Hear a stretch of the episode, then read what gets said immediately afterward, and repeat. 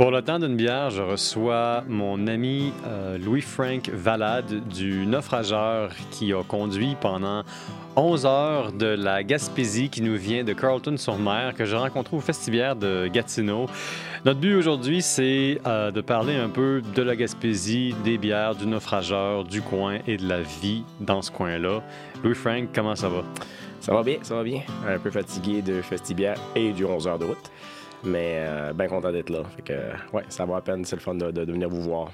Qu'est-ce qui tape le plus, le Festivière ou la route? La route, je pense. La route. Puis euh, là, on pense au retour. L'autre l'autre 11 heures à faire, pour retourner. Écoute, mon, mon frère et mes parents ont déjà conduit la nuit euh, de Québec euh, à Carlton-sur-Mer, justement, et puis ils n'ont pas tout à fait aimé l'expérience. Ouais. Surtout, je le répète, la nuit. Ouais, dans la vallée de la sûrement, ouais. Parle-nous un petit peu du naufrageur. Je crois comprendre que vous êtes à veille de célébrer euh, vos 15 ans. On est dans notre 15e année, oui. On, est, euh, on, on se prépare à un été de, de, festivités là, pour souligner le- le- nos 15 ans, ouais, depuis 2008. 2008, ça vous place pas mal dans la première vague de microbrasserie au Québec. Est-ce que je on me est, trompe? on est dans les pionniers, là, comme euh, Ouais, vraiment ouais. là, euh, la, la, la, la vague, euh, il y avait eu, il y avait eu les, les, les, les, les dieux du ciel euh, Mhm. qui, qui, qui, qui, étaient, en- qui étaient là, euh, Charlevoix et compagnie, qui ont fait un super travail pour nous emmener à se développer. Euh, mais euh, oui, on est arrivé puis nous, on a embarqué sur cette vague-là. Il y a 15, tu sais, il y en a beaucoup de bonnes micros qui, qui fêtent leurs 15, Mhm. 16, 17 ans de ce temps-ci. C'est, Ouais, euh. Puis, question de base et d'introduction, pourquoi la microbrasserie? Qu'est-ce qui fait que tu t'es lancé là-dedans? Parce que tu es le copropriétaire, c'est ça? Oui, oui, je suis copropriétaire. On est quatre euh, propriétaires. Euh, je suis avec mon frère, Mhm, Sébastien, euh, Christelle, ma belle-sœur, et Philippe Gauthier, un ami. mhm. En gros, ça fait longtemps depuis que je suis adolescent, avant même qu'il y ait de la bière de microbrasserie au Québec. Je voulais déjà faire ça. Ah oui? Euh, enfant, mon père faisait de la bière à la maison euh, qui, qui, qui, que j'avais eu la chance de goûter. Puis j'avais bien aimé. Puis J'aimais ça, ça me fascinait. Euh, puis, puis sur le tard, quand euh, à 18, 18, 19 ans, 20 ans, le voyage, euh, ben, euh, on s'aperçoit au goût d'autres choses, on se développe. Ouais, ouais. Fait que là, le goût est vraiment revenu, puis c'est revenu un peu plus sur le, le- le- sujet. On- il, y a 25, il y a 26 ans, on a parti d'une boulangerie, mais c'était, on voulait partir d'une microbrasserie. Mais, euh, Ah, vous aviez commencé la boulangerie en, en premier? ouais, parce Ok. que c'était, on voulait avoir une microbrasserie avec mon frère. Mais euh, justement, c'était tellement inconnu. euh, Fait que le financement, c'était pratiquement c'était impossible. Puis on était jeunes, Ouais. euh, on n'avait pas d'expérience. Puis. euh, vous avez quel âge à peu près? Ben là, j'ai 20 j'ai 50, je vais avoir 50 ans cette année. Mais c'est ça, ça fait. Ben, quand, à 23 ans, quand je suis parti de la, la- la boulangerie, ben, c'était ça. Mon premier projet, c'était c'était la, la, la, microbrasserie. Mais sur le site, vu que ça fonctionnait pas, on voulait se partir Mhm. en affaires. Fait que ça a été. euh, euh, on a eu euh, ma mère qui m'a dit Ah, mais moi, j'ai toujours voulu avoir une pâtisserie. Donc, euh, OK. on a dit Ben, OK, go. Boulangerie, pâtisserie, numéro un, on, on- on va là-dedans. Ça va faire notre première expérience. Puis ça fait 26 ans cette année qu'on a la boulangerie. Donc, euh, Moi, je note deux choses là-dedans. La veine entrepreneuriale qui est dans la famille, puis la famille qui est dans l'entreprise. ah oui, ça c'est. On euh, sent un peu que tout est connecté, là. la famille, les amis, euh, on est, euh, on- justement, c'est ça, on est, on, Ouais. on est des gens de cœur, on aime ça être ensemble euh, pour faire les choses ensemble, justement. Ben ça, ça nous rappelle euh, les origines de la bière, même, qui est une expérience communale, parce que la plupart du temps, brasser pour être consommé en petits groupes, tout de suite, à partir de très gros chaudrons. La bière goûtait peut-être pas aussi bonne dans le temps que ce que vous, vous brassez, par contre. Mais il y a le plaisir de être là quand même. Mhm. Puis toi, c'est c'est ce qui te motive dans la bière, c'est l'expérience de partager, ou c'est plus le côté chimique? Euh, ça a toujours été le, le- le partage. Mhm. En fait, au départ, euh, il y a, quand on a, on a parti le, le- le- le naufrageur, on le voyait vraiment pour un. Un- on, pensait plus à un brewpub au début. Euh, mais c'est justement c'était de partager de la bonne bière entre amis, euh, puis offrir ça à- aux gens de Carleton et de la Gaspésie. Ouais. Euh, bon, le fait qu'on on, on s'était dit l'hiver, l'hiver quand même, c'est quand même plus tranquille. Fait qu'on Mhm. s'est dit, ben, ça serait bien quand même de, de, de, de, l'envoyer aussi en ville, euh, en bouteille ou en. Ça commençait avec les cruchons. Mais c'est pour ça qu'on est devenu euh, industriel, mais avec le, toujours le brewpub qui est en Mhm. avant, qui- qu'on reçoit les gens. C'est vraiment le, le- le but euh, de ouais, recevoir, là, recevoir puis entre, entre nous autres. là. Fait justement, le, le fait, euh, quand je pense que les gens le sentent quand ils viennent chez nous aussi. Mhm. euh, il y a, y a- on- on- justement, on l'a bâti pour être bien, puis se sentir un peu euh, comme dans notre salon. Puis, euh, Mm. fait que c'est, c'est, euh, je pense que les gens nous le rendent bien quand ils viennent, on le voit, là, on, on sent leur plaisir d'être là, puis de partager euh, avec nous. Là. Fait que, ouais. Pourquoi le naufrageur? Euh, Est-ce que c'est parce que vous avez une fascination pour les naufrages ou c'est votre façon de parler de la mer à Carlton-sur-Mer? Mais c'est sûr que, étant gaspésien, on grandit sur la côte. Ouais. Euh, donc, on voulait quand même avoir un nom qui euh, rappelait nos origines gaspésiennes. Mhm. Puis, on voulait peut-être pas avoir de quoi de commun comme euh, pirate ou euh, c'est des, des noms comme ça, mais qui s'y rapprochent. Donc, le naufrageur, en faisant des recherches, on s'est aperçu que les naufrageurs étaient des, des pirates, mais imaginatifs, des pirates sans bateau. Des pirates imaginatifs? C'est ça, c'était un pirate sans bateau. Ouais. C'était un pirate que, tu sais, en fait, un naufrageur, lui, ce qu'il fait, c'est que euh, il, il changeait les feux, les feux de signalisation qui protégeaient, le- qui montraient le chemin au bateau, mais il changeait de place pour que les bateaux s'échouent, OK. puis euh, qui pouvait piller le bateau après comme ça. Donc, euh, fait que c'est ça, c'est le, le- le pirate qui, qui- qui- qui fait naufrager des bateaux, euh, donc euh, de là le naufrageur. Puis, de fil en aiguille, quand on a choisi ce nom-là, en, fa- en faisant des recherches, on s'est aperçu que justement, il y en avait en Gaspésie. Mhm. Il y en avait aux îles de la Madeleine aussi. Puis, euh, en, en allant plus loin, on s'est aperçu qu'on avait un, un ancêtre euh, qui, qui- qui avait été pirate, qui avait été corsaire, Ah, puis ouais. qui avait été naufrageur. Donc, Léon Roussy. OK. Euh, de fil en aiguille, Léon Roussy, on, on a fait des recherches un peu encore plus. Et son bateau, il y a un bateau qui s'appelait la Léon. Donc, de là, la bière, notre bière blanche. La bière que tu bois en ce moment? Oui, la Léon, qui est, Mhm. euh, qui, qui, qui, qui, euh, qui en l'honneur de notre, de notre ancêtre Léon Roussy. Oui. Puis euh, lui, est-ce que tu as réussi à savoir pourquoi il s'est décidé à se lancer dans le domaine fascinant et euh, presque légal du, euh, du corsaire et de la piraterie? Euh, ben, en gros, c'était un, c'était un marin, un capitaine. Ouais. La première chose, lui, il est parti d'Europe avec un bateau de son beau-frère pour transiger de la, marchandise vers les Caraïbes.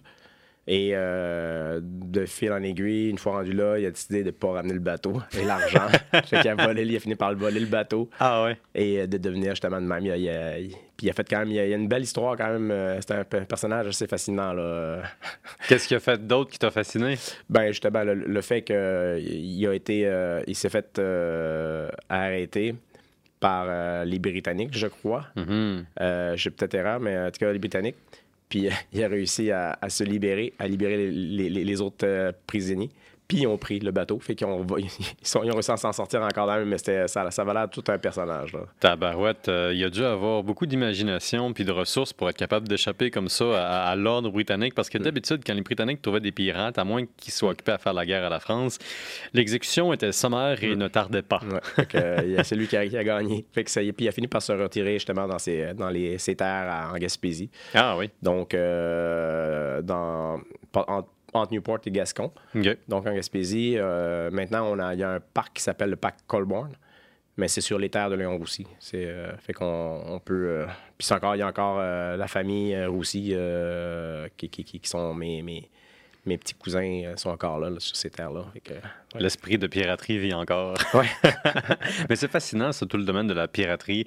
Euh, moi, c'est juste il y a quelques mois que je réalise que tout d'un coup, depuis que j'ai lu sur la prohibition, étonnamment, que la piraterie, c'était un domaine d'activité assez fort en vogue, qui faisait beaucoup de vagues euh, au nord de la Nouvelle-Angleterre, c'est-à-dire entre la Nouvelle-Angleterre puis euh, les maritimes. Mhm. En partie à cause des différences entre les lois sur l'alcool, la taxation, sur les, les lois sur l'importation entre le Canada et les États-Unis. Ce qui fait que quand il y a eu la prohibition américaine pendant quelque chose comme 13 ans, juste après la Première Guerre mondiale, ben là, tu avais toute une industrie de euh, flibustiers, de corsaires, de revendeurs qui, eux, euh, avaient leur propre petit bateau qui allait Ouais. souvent plus vite que les bateaux de la marine américaine ou de la police américaine, de la, euh, voyons, de la, de la côte, c'est quoi la... Les, ga- les gardes côtières. C'est garde ça, côtière. exactement, la, la garde côtière. Puis euh, il y, a- il y a des Canadiens qui se spécialisaient dans le contournement des maritimes pour Ouais. aller livrer de la bière, même souvent à des gens qui travaillaient directement pour l'administration américaine Ah, ben, de ça. Harding à l'époque. C'est sûr que, que les, les, la prohibition n'était pas pour les dirigeants ou pour euh, les Mhm. riches. La prohibition, c'était pour. euh, un, c'était pour gagner des votes, mais c'était. Ah oui. les, les, les, les puissants ont toujours. sont, sont jamais, euh, ils ont toujours profité de la vie. Là. Fait que c'est comme ça, ma garde. C'est difficile d'arrêter la puissance. Ouais. Mais parlons de la Gaspésie dans tout ça. Moi, j'aimerais revenir un peu en arrière avec les naufrageurs. Comment c'était lancer une microbrasserie quand vous l'avez lancée? Euh, Est-ce que vous étiez la première dans votre coin? Je crois avoir entendu parler de la Gaspésie comme étant une des places où il y a le plus de microbrasseries par région au Québec. Ça, c'est un peu mon point de départ. On est. euh, la Gaspésie, présentement, et euh, on, on- on- on se, se sépare ça avec le lac Saint-Jean comme étant l'endroit où il y a le plus de microbrasseries par capita. Mhm. Euh, c'est sûr que la Gaspésie, on est un immense territoire. On est moins de 100 000 habitants dans un, un immense territoire, mais on a quand même pas mal de, de bonnes microbrasseries. Euh, on est dans, dans ma région, dans la baie de Chaleur, on est les premiers, Mhm. mais il y avait Pete Caribou, qui eux autres sont sur la pointe, vers Percé, à l'Anse Beaufils, qui ont ouvert euh, dans une dizaine de mois euh, avant, avant nous. Fait que les gars ont développé leur coin beaucoup, développé, ils ont aidé beaucoup le développement de la bière aussi en, en Gaspésie comme de notre côté. Fait que ça nous a aidé, ça nous a aidé de chacun de notre côté de, de- de Ouais, ouais. développement. là. Puis après ça, bon, les autres micros ont embarqué. Puis euh, une belle, une belle camaraderie euh, s'est s'est- s'est formée avec ces gens-là. Ouais. Fait que euh, oui, non, ça on a une belle. On peut se promener puis boire et manger à beaucoup d'endroits en Gaspésie. Vous vous invitez les uns les autres? Ben, qu'on se visite de temps en temps, oui. Ouais. oui, oui, on fait des collabos, on fait. euh, ou juste prendre une bière, c'est- on se parle. euh, Il y, y a quand même. euh, c'est- veux pas, c'est quand même. veux- on, on est, on est dans le même domaine, on vend de la Mhm. bière, euh, on a chacun notre, euh, nos, nos façons de faire. Mais ça reste que le plaisir, justement, de partager nos Ouais. produits et les produits des autres, c'est toujours le fun. Fait que, Écoute, il va vraiment falloir que je passe en Gaspésie. Je me suis prévu une semaine à l'été 2023 pour faire un petit road trip dans lequel euh, je viens visiter des microbrasseries. Très possible que je passe dans votre coin. C'est sûr que ben, là, on est à Gatineau. Mm. Fait que là, ça va être moi qui va me taper les 11 heures. Mais je vais, je vais faire des stops. puis je vais quand même prendre des hôtels. Euh, mais ça me fait penser, puisque tu as mentionné la collaboration, ça, c'est un thème que je veux vraiment euh, explorer avec toi. Mais ça serait euh, pas une bonne idée de faire ça avant qu'on explore un peu les bières que vous, vous faites, puis Mhm. pourquoi vous vous les faites, puis de quelle façon ils s'inscrivent, mettons, dans, dans l'histoire et dans la culture du coin. On a déjà parlé déjà de la Léon, Mhm. qui était, euh, rappelle-moi, le bateau. le bateau de Léon Roussy, oui. Voilà. Euh, Est-ce que ça, c'est votre première bière que vous avez brassée? Non, la première bière qu'on a brassée, euh, en fait, euh, au- au- au- au- euh, dans la brasserie, c'était la, la Malose, qui était notre blonde autrefois. C'était une ale anglaise qu'on faisait. Une malose? Ouais. On fait, euh, qu'on fait, on fait de temps en temps, mais qu'on, là, on est rendu avec euh, la Doris qui est rendue notre blonde régulière. On fait, c'est une Vike. Mais la Malose était une blonde plus maltée qu'on Mhm. fait justement euh, une fois par année, là, qu'on aime bien leur mettre sur, les tablettes euh, au pub. Euh, mais que justement, une- là, on, on, on change les habitudes. là. On, est, on Mhm. embarque avec de quoi de plus maltais, de plus de légèrement plus amer que ce qu'il y avait sur le marché. Ouais. Mais euh, on, a, on a créé quand même des, des- des bonnes habitudes, mais ça reste que, que une blonde, euh, c'était pas une blonde de soif, de grande soif, mais, Mhm. mais c'était bon. Mais c'est ça. C'est pour ça qu'on leur fait encore une fois, une fois par année environ. Et euh, je te dirais que la bière euh, qu'on a fait avant la bière, qui est encore la même recette qu'on faisait avant la brasserie, c'est la Saint-Bernabé. C'est notre stout, euh, notre dry stout, qui est un classique incroyable. C'est drôle, c'est vraiment la même recette qu'on avait avant, OK. quand on brassait en chaudron, justement. Quand Ah oui? Alors, Vraiment, vous aviez un chaudron là, sur votre poêle de cuisine? On travaillait ben, avec la boulangerie, on travaillait quand la boulangerie Ah, était ben fermée, oui. on utilisait, les, on utilisait les, les- les- les- les- le matériel à la boulangerie, puis on, on brassait de la bière euh, pendant nos temps libres euh, euh, à la boulangerie. Donc, euh, c'est comme ça que ça a commencé. Quelle belle efficacité. Mais ça, encore une fois, c'est un beau parallèle avec l'histoire. Parce que dans plein de régions du monde, surtout au Moyen-Orient, il n'y a pratiquement pas de distinction entre euh, l'infrastructure qui fait de la bière et l'infrastructure qui fait euh, du pain. Aujourd'hui, pour un brasseur, on s'entend que ça serait un peu hérétique de penser ça. Mais si on retourne puis qu'on voit les, les vestiges, les ruines de brasseries en Égypte, là, je parle d'à peu près il y a 4 à 5 000 ans. En Égypte, euh, en Mésopotamie, euh, dans, le, dans, dans- dans le Levant, là, grosso modo, dans le fond, au, au Moyen-Orient, ce qu'on voit, c'est que souvent, tu as la place où est-ce qu'on fait le pain à gauche, puis juste à droite, la place où est-ce qu'on fait la bière. Ouais, c'est pas mal les mêmes ingrédients hein, à la Ouais. base. Fait que, Oui, les Sumériens, ils utilisaient euh, du bapir, qui était une espèce de, de pain qui avait commencé à pourrir, qui commençait à se faire manger par la levure. Mhm. C'est pas une pourriture, euh, comment je pourrais dire ça, ordinaire et euh, dangereuse. Il y avait une espèce de sélection qui avait été faite, probablement par accident, en fait nécessairement par Ouais, accident. Tu plongeais ça dans de l'eau, puis ça donnait une bière fermentée à peu près à 3 Mhm. Alors euh, voilà, ça c'est, je, trouve ça, je trouve ça fascinant que tu me dises que quand la boulangerie était fermée, vous brassiez dans exactement la même infrastructure, parce que ça, ça fait un pont avec l'histoire. Ouais, c'est parfait. En plus, c'est quand tu as, des, euh, des équipements au gaz propane, donc Ben oui. plus performant que le- le- la cuisinière électrique dans ton appartement. Puis, Oui, euh, oui, avec les chaudrons aussi plus grands. C'est quand même le fun, ouais. Non, non, mais on a, on a- on a eu bien du plaisir à faire ces, ces étapes-là. Mhm. Ça a commencé comme ça. Donc, euh, puis, on a fait beaucoup d'essais, mais je te dirais que quand on a porté la brasserie, je suis sûr que les, la majorité, toutes les bières ont, ont changé, Mhm. sauf la Saint-Bernabé, qui était, qu'on trouvait parfaite dans notre chaudron, puis qu'on a transposé euh, dans les, les, les- les plus gros, euh, les plus gros chaudrons de, la- ouais. Puis celle-là, c'est-tu une, une- une bière classique ou c'est une autre édition spéciale? C'est une classique qu'on l'a fait euh, tout le temps. Euh, Ça fait. euh, je te dirais que ça, ben, ça fait 15 ans, ça fait 15 ans qu'on l'a fait. Euh, c'était notre quatrième bière qu'on a brassée commercialement. Donc, c'est en même temps qu'on a parti la brasserie. C'était euh, ça qu'on avait. On avait la Malose, la Léon, la Colborn, qui est notre trousse. Notre, euh, Colborn? ouais. Ça, c'est tous des noms que je comprends pas. Malhouse, Colborn. Euh, le Malose était le badabatteur d'Arestigouche.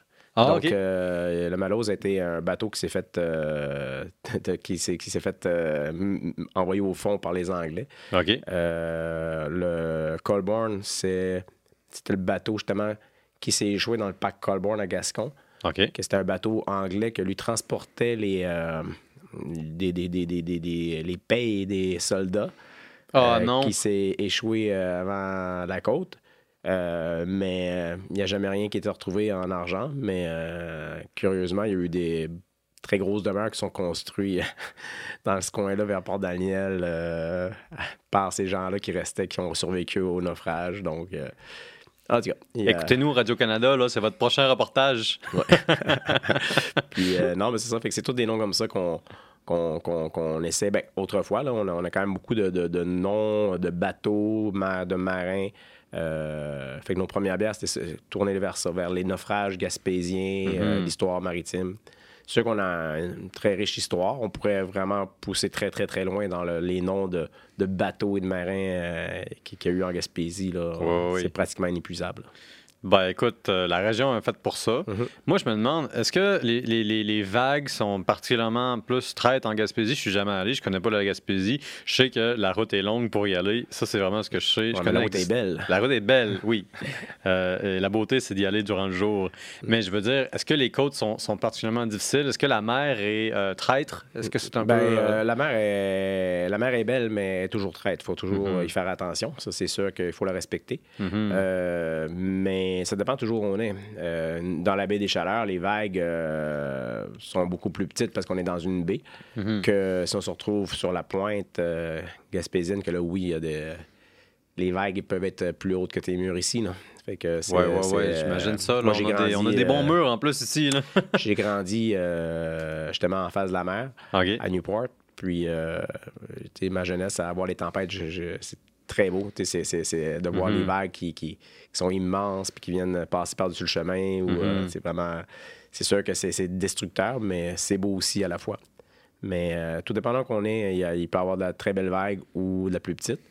Euh, il y a des coins beaucoup plus sauvages et beaucoup plus justement... la côte, elle est... La, la- la- la mer, elle peut être justement traite Mhm. mais qui est normal. Plus qu'on s'en va vers la- le golfe, donc qu'on s'approche de l'océan, ça, ça fait des, des grands fonds puis des bonnes. Tout le côté nord de la Gaspésie qui est, un- qui est le fleuve. Mhm. Euh, le fleuve est immense, donc, puis ça y va, là, c'est, très escarpé. là, puis, euh, Mhm. mhm. Puis si tu vas en Gaspésie, il faut absolument passer à Carlton-sur-Mer. Déguster quelques-unes de tes bières. Euh, Carleton est une euh, magnifique ville, euh, mer et montagne. Donc, pour la bière, oui, mais pour Carleton en- à elle-même, c'est, un lieu paradisiaque qu'on- que, que- que- que je crois quand on, on débarque là, c'est- il y a quelque chose de magique. Mhm. De voir la- la- le Mont-Saint-Joseph euh, juste euh, qui se jette dans la baie des Chaleurs, pratiquement. C'est beau, c'est vraiment très beau. Fait que si je comprends bien, il y a beaucoup de randonnées à faire là, dans ce coin-là. Oui, il y a. Je suis sûr que, justement, on parle beaucoup de la mer en Gaspésie, mais la Mhm. forêt est là, puis la montagne. Donc, euh, l'été, euh, c'est les randos. Il y a beaucoup de, de sentiers de randonnée. Euh, vélo de montagne, énormément. Ça, ça me parle. Ouais, il y a beaucoup de choses. Puis l'hiver, on transforme ça en ski, en ski hors piste ou euh, en ouais. raquette. Mais euh, ouais. Ouais, il faut visiter, ça me donne le goût. Euh, mais revenons-en à tes histoires de naufrage, parce que tu as, percé ma curiosité en me disant qu'écoute, on pourrait en parler pendant très longtemps. Euh, tu me sembles assez versé dans l'histoire maritime de, de- de la région, ou en tout cas certainement aussi intéressé que moi. Intéressé, versé, euh, je suis pas un spécialiste, mais. As-tu vu ce que j'ai fait? Ouais. hein? On verse Ouais. sur le versant? J'ai- ouais. Euh, mais c'est sûr que c'est le fun, les histoires euh, Ouais, ouais. sont souvent tragiques, Mhm. mais il y a toujours, il y a souvent des belles choses aussi qui, qui, euh, qu'on voit justement, justement, qu'on parle de la, de la- de la dureté de la mer, Mhm. mais les naufrages en font partie. C'est sûr qu'il y a eu beaucoup de, il y a beaucoup de, de, de, de- de- de pertes de vie, euh, Ouais. mais ça fait des histoires euh, aussi assez incroyables, là, tout dépendamment les légendes qui sortent de ça aussi. hein. Fait que c'est un, monde de légendes, la Gaspésie. euh, sais, quand on, parle justement de, de- On parlait de la Léone tantôt, mais quand on regarde l'étiquette, on voit que c'est un bateau euh, avec un voile un peu fantomatique. Il a l'air pas mal amoché sur Ouais. ton euh, que, étiquette. euh, mais dans la légende, c'est ça, c'est que ça ressemblait à un bateau fantôme. Il sortait par temps brumeux pour Mhm. piller. Mhm. Donc, euh, légende de bateau fantôme. Tu sais, c'est comme les bateaux fantômes, les, les choses qu'on entend, qu'on voit, les légendes, il y a toujours un rapport quelque part que dans l'imaginaire des gens. ouais. c'est- C'est euh, c'est ça, tu sais, c'est un peu. On a une autre bière euh, qui était euh, qui- la, la, la Cortéréale, qui est notre pale ale américaine. Mhm. Euh, la Cortéréale, c'est bateau en feu. Mais justement, on- on- les, les frères Cortéréal, c'était des Portugais qui sont venus. parce que les, Portu- le- les Portugais sont venus en Gaspésie avant Jacques Cartier. Ouais, ouais, ouais, ben oui. Fait que les frères Cortéréal sont venus, mais ils ont débarqué à Terre-Neuve la première fois et ils ont kidnappé des Béotucs, qui étaient les, les- les- les- les- les Amérindiens, les, Premières Nations de, de Terre-Neuve, Mhm. euh, qu'ils ont enlevés, puis qu'ils ont enlevé, puis ils ont, ramené au Portugal. Mhm. Fait que ça a été le début de la fin, ils se pensaient très fort, euh, mais quand ils sont revenus, ben, pas, les Premières Nations se parlaient à. Il y avait des. Ils se parlaient entre eux, là. Il y avait des contacts partout, de Terre-Neuve à partout. Fait que quand ils sont venus, ben, le- les, les Premières Nations s'étaient organisées. Quand ils ont vu Mhm. le bateau arriver, on... ont dit OK, tu passeras pas mon- mon- cette fois-ci. Là. Fait Ouais. Ils ont pour chasser les, les, les, les, les- les frères Cortéral jusque dans le fond de la baie des Chaleurs. Ah oui. Puis euh, pour finalement euh, prendre Gustave Cortéréal, l'attacher à un rocher euh, à l'île au Héron, puis attendre que la marée monte pour qu'il se noie. Et ils ont mis le feu au bateau. Donc maintenant, justement, un chose de la légende du bateau en feu viendrait probablement de- du bateau des frères Cortéréal, de Gustave Cortéréal. Donc c'est plein de, de- d'histoires comme ça, de légendes qui embarquent, qui est le fun, tu sais, que... Fait qu'on, de temps en temps, justement, on peut voir les, les, les, le bateau en feu encore euh, par nuit chaude euh, d'été. Là, Évidemment. C'est ça. Fait que. Ouais, ouais, c'est pas ton imagination, là. C'est euh, les a- échos de Ah, l'histoire. il y a toujours quelque chose. Puis ça aide si t'as pris une, une IPA qui porte le même nom que le Cortéréal. Ouais. Mais je me demande comment tu représentes ça dans une bière, le Cortéréal. Mais euh, en fait, c'est ça. Bon, c'est sûr qu'on avait euh, de voir une, une, américaine euh, 100% Centennial. Donc, euh, je trouve que ça va bien avec les, les- les- le goût, justement, légèrement malté. Puis euh, une petite euh, amertume, euh, pamplemousse, euh, orange, là, un peu qui ressort d'agrumes. Ça va très bien avec le feu, justement. euh. Un petit rappel de, de l'aventure des Caraïbes aussi, parce qu'il y avait le commerce triangulaire. Ouais, c'est hein, ça, ouais. Il y a des gens qui passaient, qui faisaient leur escale euh, au Canada et ou aux Caraïbes dans leur commerce euh, transatlantique euh, avec euh, l'Europe, qui est un. ben, je veux dire surtout avec la France, là, dans le cas de, de, de- de la Nouvelle-France, ce qui est une histoire tout à fait fascinante. L'économie fonctionnait de façon tout à fait différente. On échangeait des trucs parce que ces trucs-là étaient sur notre chemin maritime, pas juste parce que ces trucs-là étaient, euh, comment je peux dire ça, dans notre menu. Mm. Le- le- la course créait le menu. C'est sûr que, euh, bon, il y a, il y a l'histoire tragique euh, des, des- des- de l'esclavage. L'Europe euh, emmenait des, Mhm. des esclaves en Caraïbes. Les Caraïbes, là, ils échangeaient ça contre du rhum, du Mhm. sucre, ça fait la même. Nouvelle-France, c'était des pots de castor et compagnie. Ouais, il, y a eu, ouais. il y a eu beaucoup de... de, de, de, de- de- de- Justement, il y, a, il y a plein de belles histoires, mais il y a d'autres histoires très tragiques, justement, dont celle-là, euh, qui, est immense, qui est un... Mais oui, oui, c'est... Puis, peu pas, on a...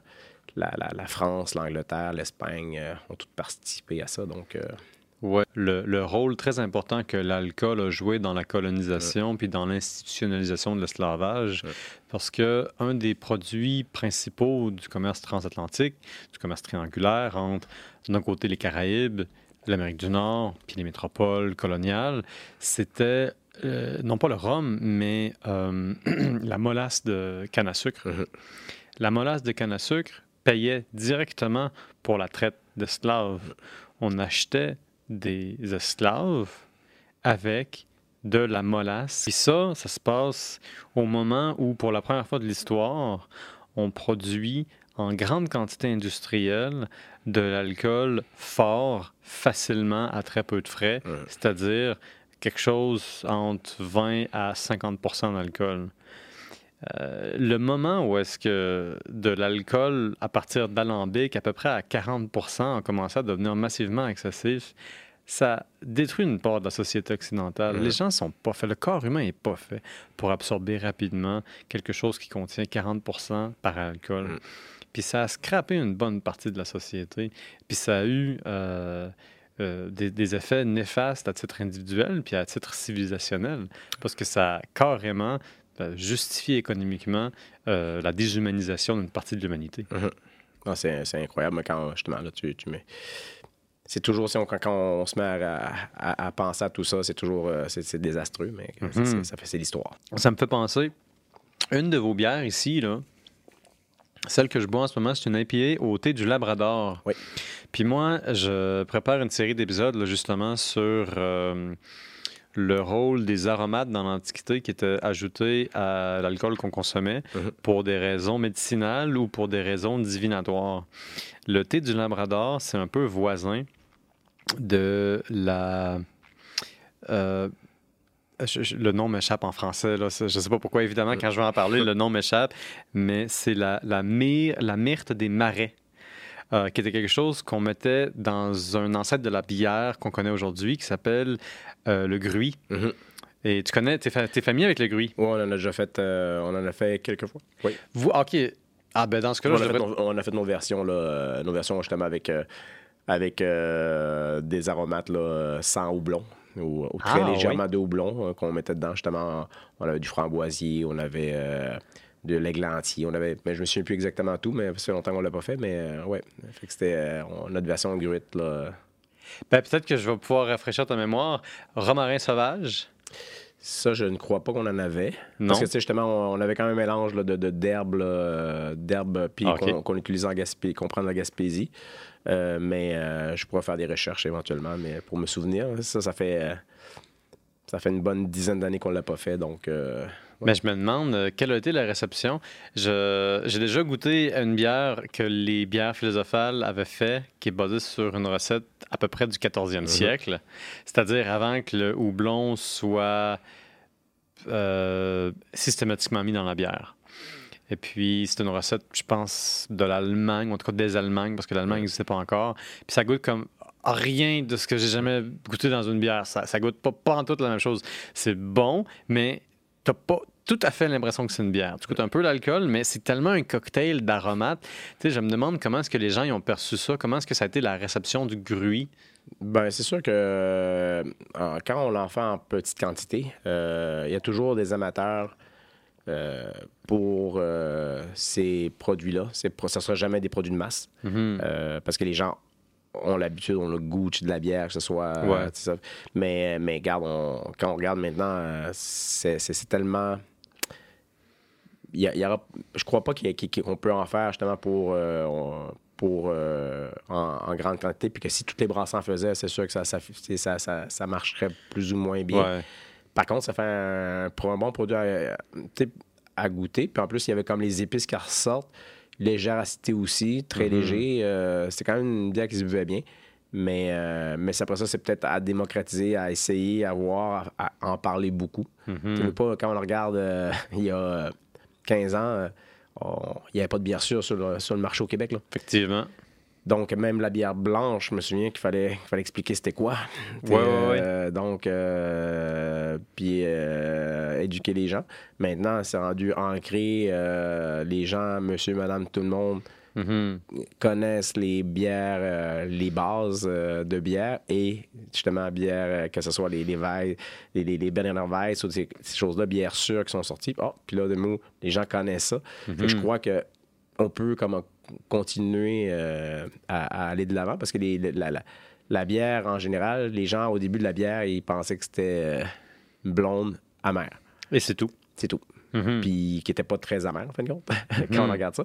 Mais, euh, fait que, tu sais, non, non, c'est de la bière pareil. C'est- juste que il y a. il y a, vous ne connaissez pas justement tout, tout ce qu'il peut avoir autour de la bière, puis on est là pour ça, justement. C'est là, démocratiser euh, la bière euh, du monde, la bière, les connaissances euh, millénaires de, de- de- de- du brassage. Mais les gens, ils, ils ont aimé ça, les gens s'intéressent beaucoup à ça, puis ça s'est développé énormément depuis 15 ans. là. Mhm. De là à voir justement le nombre de microbrasseaux au Québec. là. Fait que, fait que c'est parce que les gens s'intéressent à ça maintenant.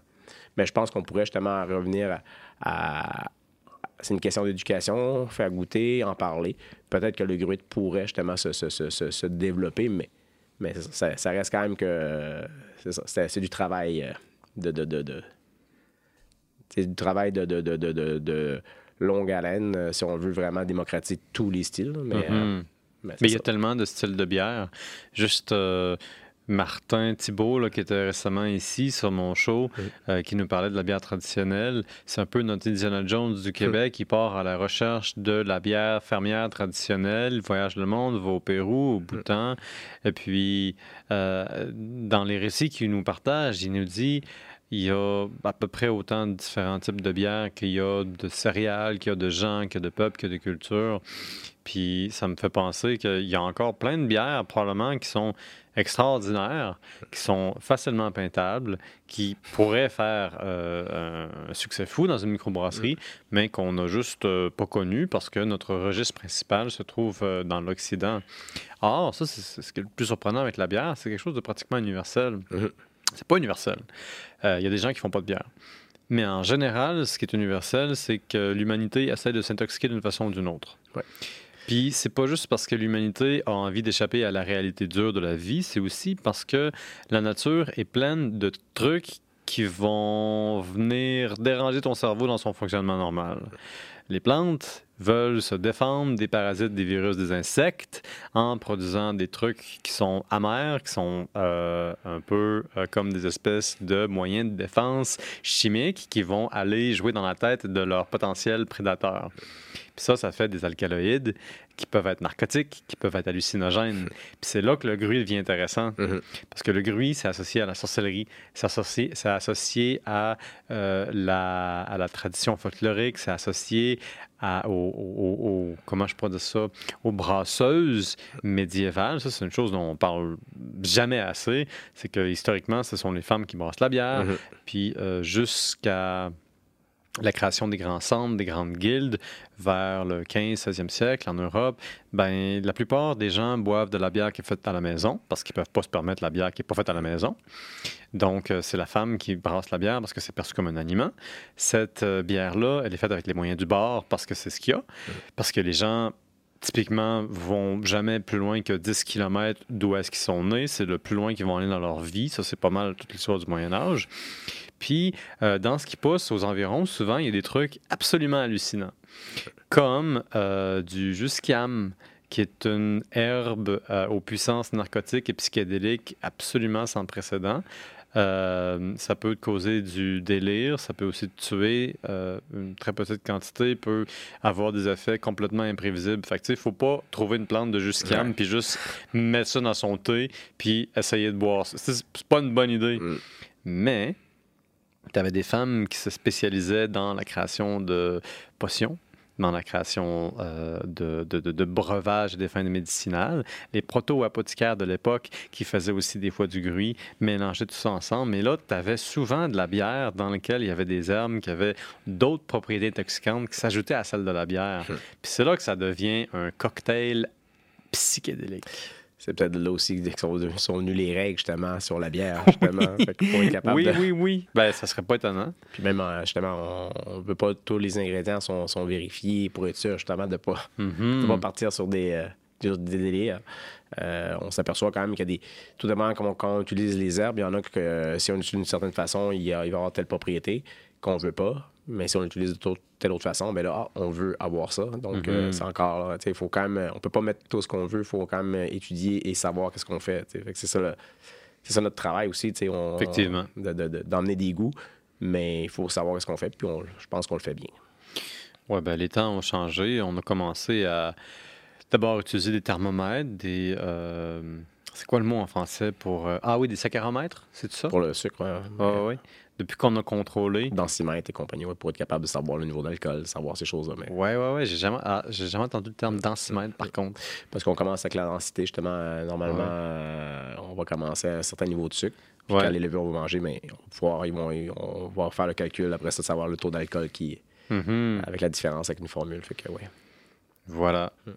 Mais revenons-en un peu à tes bières à toi. On a parlé de la Léon, on a parlé du thé du Labrador. En fait, on n'a presque pas parlé du thé du Labrador parce que je nous, je nous ai lancé dans une tangente qui n'a pas d'allure.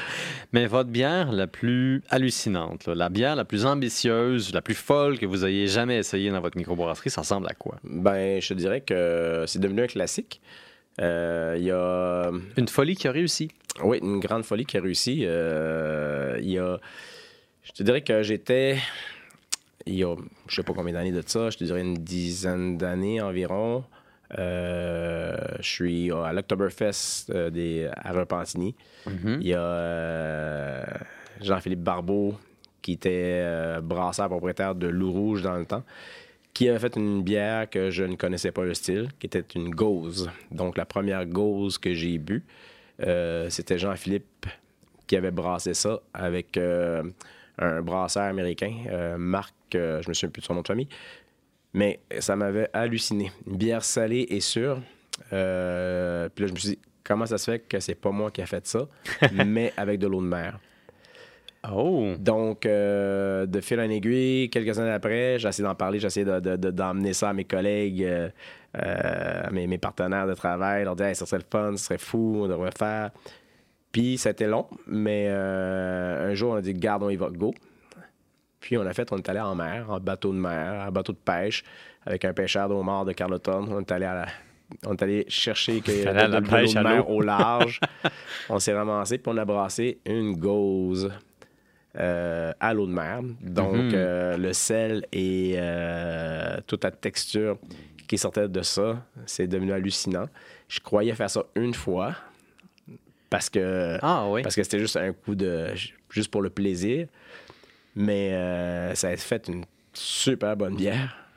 Puis, euh, fait que depuis, c'est une de nos bières qui, qui- qu'on entend le plus parler, que les gens achètent beaucoup.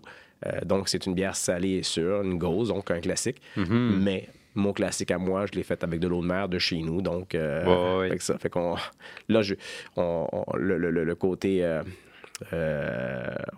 on va plus en bateau chercher de l'eau à chaque fois. Ah, c'est ce que on- j'allais te On demander. a la chance d'avoir un, un laboratoire euh, de recherche euh, à Grande-Rivière.